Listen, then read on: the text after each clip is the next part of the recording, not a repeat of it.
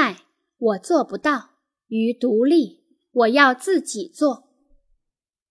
虽然婴儿出生后完全依赖于我们，但事实上他们已经是一个独立的个体了，有自己的需求、欲望和好恶。在生活的方方面面，他们会同时体验到两种强大的牵引力，使他们既想依赖又想独立。这两种牵引力都会使大人深感困惑。想想那些黏在父母或老师身旁的孩子，和那些把尝试新事物看作不可能的孩子，还有那些受了点压力就觉得天要塌下来的孩子，他们的口头禅是“我做不到”。另一方面，孩子表现出以下这些独立行为时，我们又会气得七窍生烟。在马路上横冲直撞、破坏规则、顶撞或无视我们，到处惹是生非，把我们的良苦用心当作驴肝肺。这时候，他们的信条是。我要自己做。有些孩子一会儿要强，一会儿示弱，我们怎么也合不上拍。前一分钟他还要自己去商店，后一分钟他就要回到婴儿车里。之前我把连结断裂和无力感比喻为紧锁的塔楼。有些孩子可能真的要把自己反锁在房间里，可能是戴上耳机对外界不闻不问，也可能只是在情感上与人保持距离，谁都不让靠近。当那座塔楼的门关上时，我们会真实的觉得彼此之间隔起了一道高墙。而另外一些孩子的表现似乎是连结过多，这会让我们困惑。他们黏住你不放，只要被陌生人抱起就哭；他们紧紧拉着妈妈的裙子，一刻也不放手。他们都上大学了，还要每天打电话回家。他们从来都宅在家里。不去外面，但是这真的是因为连结太多的缘故吗？事实上，这是断裂的另一种表现。他们无法与母亲之外的人产生连结，不管是新朋友还是旧同伴。老师的身旁，妈妈的裙下。不分白天黑夜的电脑前，这些地方都变成了隔绝的堡垒。即使身旁有其他人，过度依赖的孩子也不会去连接。离不开母亲怀抱的孩子，对外面的世界不敢抱有希望，更无法抓住机会投入其间。只会一味地把脸埋在大人的肩上。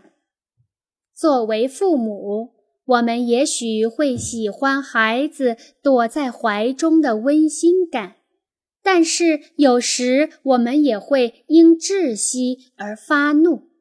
你为什么一定要跟着我？你粘在我身上了，是不是？回你自己的房间去玩。游戏里中。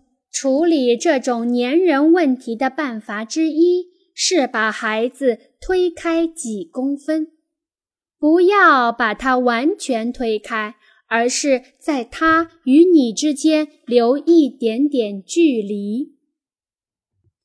随后通过眼神进行交流，看看会发生什么。常见的结果是，孩子一边大发脾气。或者大声哭泣，一边挣扎着要躲回那个安乐窝。这时，我们需要想办法让孩子去外面看看，这样才能知道外面也一样安全，即使有所谓的危险，也值得一试。它藏在你的裙子后面，并不是真在与你连接，它只是为了躲避外面的世界。温柔地将他推到外面，加入你的行列，然后帮助他去注意到广阔的世界。这个策略可能不像游戏，但这个方式能帮助孩子在产生距离感时释放自己对依赖和独立的矛盾感受。我的朋友卡拉打电话来求助，她十一个月的女儿朵拉正经历着严重的分离焦虑。小女孩每当母亲要离开时，就哭闹不休，即使陪伴者是她喜欢的爸爸或奶奶，情况也一样。母亲不在的整段时间中，他会一直哭，而不是哭几分钟就算了。于是我过去帮忙，卡拉请别人帮忙照看朵拉的哥哥，随后与我坐下来沟通情况。而与此同时，朵拉坐在地板上，警惕地看着我。我先就本章前面所述的内容与卡拉做了沟通，然后建议由我去抱抱朵拉，看看会怎样。朵拉好像听懂了一样，开始焦躁不安，要妈妈抱她。我点头，让卡拉抱起她。朵拉紧紧抱着妈妈，并用厌恶的眼神。看了我一眼，我伸手去碰朵拉的衣服，动作非常轻柔。还没碰到时，她便开始大哭了起来，头埋在妈妈的怀里，拼命哭了半个多小时。她不时抬起头来看，看到我还在轻轻碰她，她就继续哭。他似乎在用一只手推开他的妈妈，另一只手却紧抓着他，这是非常典型的模式。我建议卡拉坚持用眼神与朵拉交流，并对她轻柔地说话。卡拉说：“朵拉和他在一起时从没这样哭过。”看来自己不在家时，朵拉一定就是这样哭。我说，不太一样。这次她是既抱着你，又觉得你要离开，这与完全跟你在一起，或是完全离开你很不一样。平常就是这样。朵拉和妈妈在一起时，一切都很好。而妈妈不在身边时，一切就糟透了。妈妈不在时，他无法注意周围的人是谁，即使是他最亲近的人，他看到的都是不是妈妈的人。和别人在一起时，他不会躲进别人的怀里，用哭泣来释放痛苦的感受。相反。他拒绝安抚，大声尖叫。后来，当我很轻很轻地将朵拉拉开时，她实际上仍然和妈妈在一起，但此时她可以释放与母亲分开的焦虑。在女孩渐渐停止哭泣时，我问卡拉：“为什么孩子会这样？”他说：“朵拉刚出生时，为了完成一些治疗，他不得不把孩子交给医护人员。一说到这件往事，卡拉的眼泪就止不住往下掉，而一旁的朵拉却不哭了，呆呆地看着妈妈。这是另一个常见模式。卡拉紧紧地抱着朵拉，告诉她妈妈有多爱她，她在医院时有多么害怕。而要把她交给别人有多么困难！两人终于都收住了泪水，他们很放松地抱着对方，望着彼此的眼睛。朵拉甚至看我时都不乏柔情，虽然还是不愿让我接近。当我又轻碰一下他的衣服时，他只是把头放在肩膀上，一副恍惚的神情。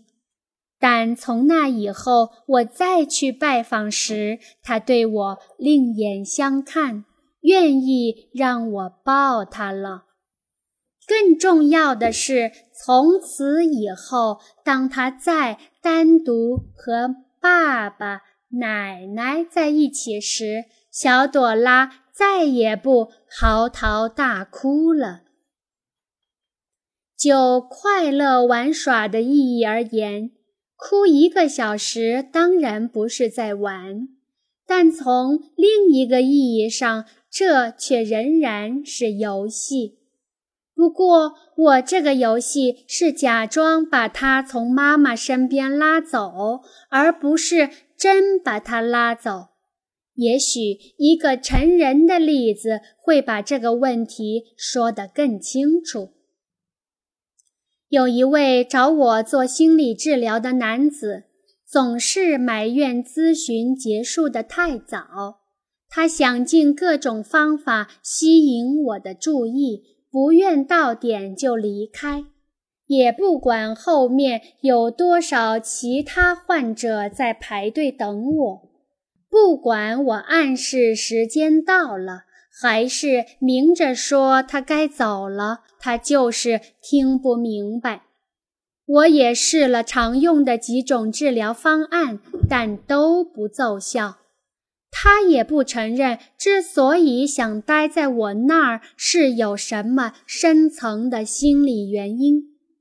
每一次，他都坚持说，只想跟我再多说一件事。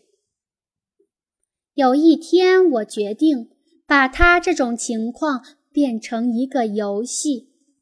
我跟他说：“今天的治疗完成一半的时候，我会说时间到了。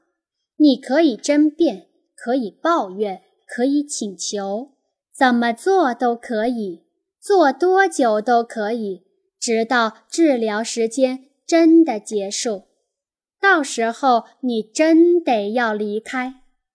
他觉得这愚蠢至极，因为他知道时间还没到，他不会受到什么影响。不过我最终还是说服了他来试一次。我说时间到了，他反应说：“时间就到了，我才刚说到这儿。”我需要你的帮助，我才不管有多少人在等着呢。这次我不再恼怒地急于赶他出门。以前每到疗程末尾，当他如此表现的时候，我就会这样。我只是反复地说着这一句：“哈，对不起，我们的时间到了。”他终于意识到自己渴望别人关注和照顾的依赖心理，而现在不必再用问不完的问题来掩饰这种心理了。最后，当时间真的结束时，他起先还想争辩，但很快就微笑着说：“下星期见。”从这以后，在疗程末尾，他不再死缠不放，治疗时间变得更有效率。我们俩也都不用再害怕时间的结束了。游戏力对于过度依赖的问题，还有一种非常特别的处理方式。那就是角色置换。也就是说，由大人来拼命黏住孩子不放，粘人的孩子总是在被人推开，他们对此十分恐惧。我们可能一开始会喜欢被孩子黏着的感觉，但后来我们都会对此感到疲倦。然而，孩子却还远远没有得到满足，因此每次他们还在靠近我们的时候，就已经开始为即将发生的分离而紧张了。他们非常害怕分离，以至于不能享受在一起时的美好。然而，当我们变成黏住人不放的那一方时，他们就成为可以最终决定走开的一方。如此一来，他们便能注意到连结，而不是只关注分离。这个过程没你想象的那么长。一旦局面得以改变，他们就不需要紧抓不放了，因此也就可以很快的放开。我是在一次意外经验中发现这一点的。当我女儿还很小时，哄她入睡这件事简直让我抓狂。他要求我一起躺下，等他睡着再走。可是我一离开，他就会醒。结果我还是走不开，如此反反复复，让我几乎崩溃。最后，我终于明白了，这是因为他知道自己一睡着，爸爸就会离开。所以根本就放不下心来，不管我等他睡下多久再走，他还是会醒来找我。于是我开始在他睡着前早一点离开，并且说我要去换睡衣，然后会回来看他。我告诉他，如果我回来时他还醒着，我就会跟他一起躺下。如果他睡着了，我就会亲亲他，说晚安，并帮他盖好被子。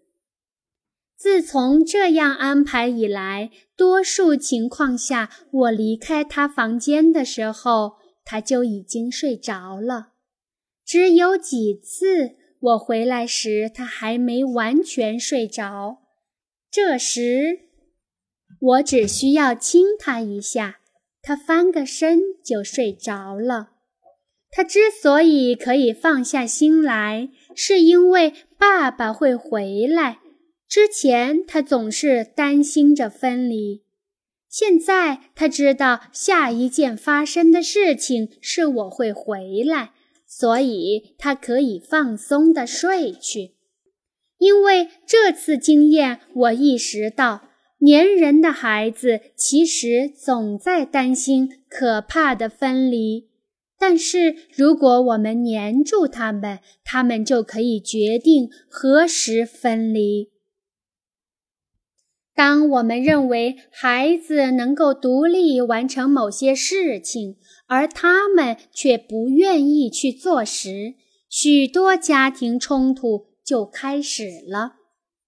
例如，自己穿衣服，不用被唠叨就帮忙做家务，自觉完成作业等。因为他们能够独立去做，我们就认为他们应该去做。但是我们没有意识到，孩子在朝着独立迈进的同时，他们相应需要的是与我们。更多的连接，而不是更少。他们每取得一项新成就时，就需要多一份亲密来取得平衡，这样他们的自信才能得到补充，也才能继续前进。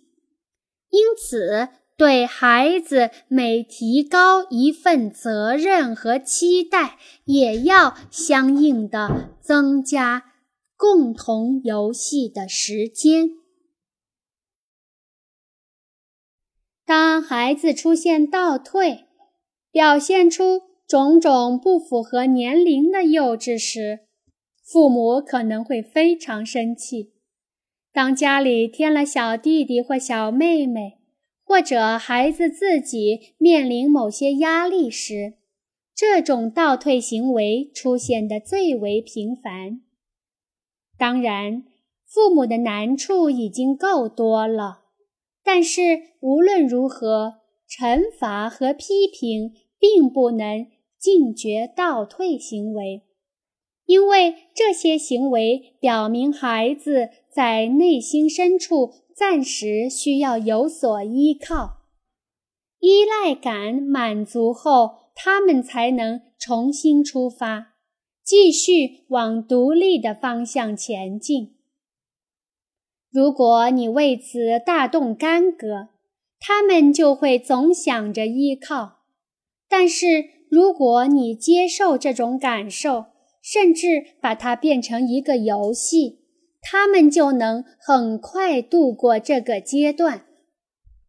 假如你四岁大的孩子趁着小弟弟不在时爬进了婴儿车，那么你就用喜悦的声音说：“哇，好大的婴儿哦！我还从来没见过这么大的婴儿呢！”叽里咕噜。假如他开口说话，你就惊呼：“说婴儿居然能够说话，太神奇了！”相信我，他马上就会从婴儿车里出来，为你表演能跑会跳等等。变回婴儿的短短这段时间中，他的杯子被迅速地蓄满。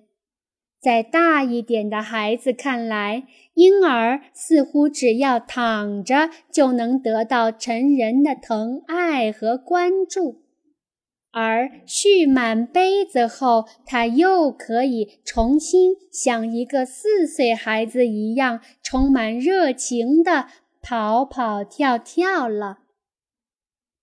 还有一些退步游戏会安静一些。例如，把它抱在你的膝头，虽然它已经很大了，但也绝不能有任何的取笑。孩子激怒大人的另一个极端是，他们表现的独立过度，他们想摆脱大人的监控，不要大人的规则，这也很麻烦。我们既要保护他们。但也要让它们能够伸展翅膀。有些时候，我们需要的只是放松，不要去管那么多事，要相信它们已经够安全了。即便我们不能保证百分之百的安全，还有些时候，我们只是需要为他们找到安全的方法。来实践独立。当他们用锋利的刀具切东西时，我们可以把着他们的手；当他们单独去店里买东西时，我们可以稍远一点跟着。我们可以让他们去设施安全的公园里去野一下。我们也可以放松一下自己，不要过度在意混乱、噪音、脏话。如果这些事对我们造成了困扰，如果我们不把这些当回事，那么所谓的力量争斗也就不存在了。我们可以给他们更多机会来自己做决定。我女儿两三岁的时候，有一次想玩创可贴，她想把自己从头到脚都贴上创可贴。我很严肃地说：“不行，创可贴是划伤时用来贴伤口的。好像游戏和创可贴是彼此永不相干的两种事物。我对胶带也做过同样的事。这不是玩具，但是胶带和创可贴当然可以是玩具。例如，假装作为流行装饰。孩子对事物从来没有这样的区分。结果证明，我把创可贴留到紧急时再用的规则相当愚蠢。孩子对规则特别有兴趣，讨论和订立规则，打破和协商规则，辩论规则的合理性，寻找规则的漏洞，根据规则打小报告等等。先让他们制定一些愚蠢规则，然后再来破坏的游戏，大多数孩子都喜欢玩。因此，试试发明一个规则，例如不能笑或者不能眨眼，然后在他们破坏规则时假装大发脾气。这让孩子有机会嘲笑一下那些对他们构成巨大挑战的生活内容。有时候，孩子想利用游戏时光来完全掌握规则的主导权。他们也许要求你亦步亦趋地遵守规则，也许让你破坏规则，然后。再来处罚你。这时，成人的参与相当重要，因为别的孩子不会允许你的孩子有那么多权利。当几个孩子一起争夺规则的控制权时，结果一般都不会太好。当然。父母也不喜欢被人指使的团团转的感觉，但是我发现，当他们在游戏时光中开心地服从命令时，我们的育儿工作会变得更加顺利。它将帮助孩子在别的时候开心地遵守我们的规则。或许不完全开心，但是他们愿意合作就已经不错了吧？我女儿发明了一个游戏，叫做“艾玛规则”的大富翁游戏。我们之前玩过几次大富翁，很快就觉得无聊，所以有一次她问我能不能设定一些新规则。我说当然可以，并在心里期望他真的找出办法让游戏更有趣。但结果是他发明了一些偏袒他自己的荒唐规则。不管谁走到哪一步，他都可以拿到钱。我可以买到东西，但他可以把我买的东西拿走，等等。我们在新游戏中从头笑到尾。每当新规则为他带来新财富时，我都假装惊讶不已。我们玩的不再是以前的大富翁，而是一个全新的游戏，叫做《不公平的人生》。有些父母担心让孩子这样玩，他们就适应不了同龄人那个残酷冷漠的世界。毕竟，其他的孩子不会像父母一样无私。恰恰相反，让孩子主导游戏、掌握规则，可以把孩子的杯子蓄满。而满杯的状态使孩子离开我们时，能够更加快乐地参与到小伙伴们的游戏当中。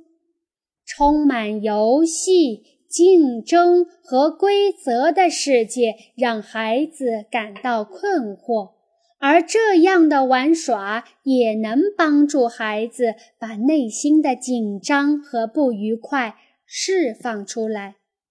我们把胜利的喜悦、失败的痛苦夸大化、滑稽化，也有助于孩子度过这个过程。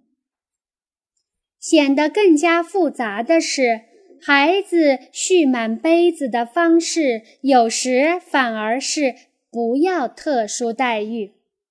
有时他们喜欢被看作大孩子，甚至大人。喜欢让自己竭尽全力。我的朋友苏珊，他九岁的儿子马克在家里时，必须要赢每一场比赛。而有一天，苏珊吃惊地发现，马克在体育馆里和一群少年打篮球时，别人没有给他任何特殊待遇，而他依然打得非常努力。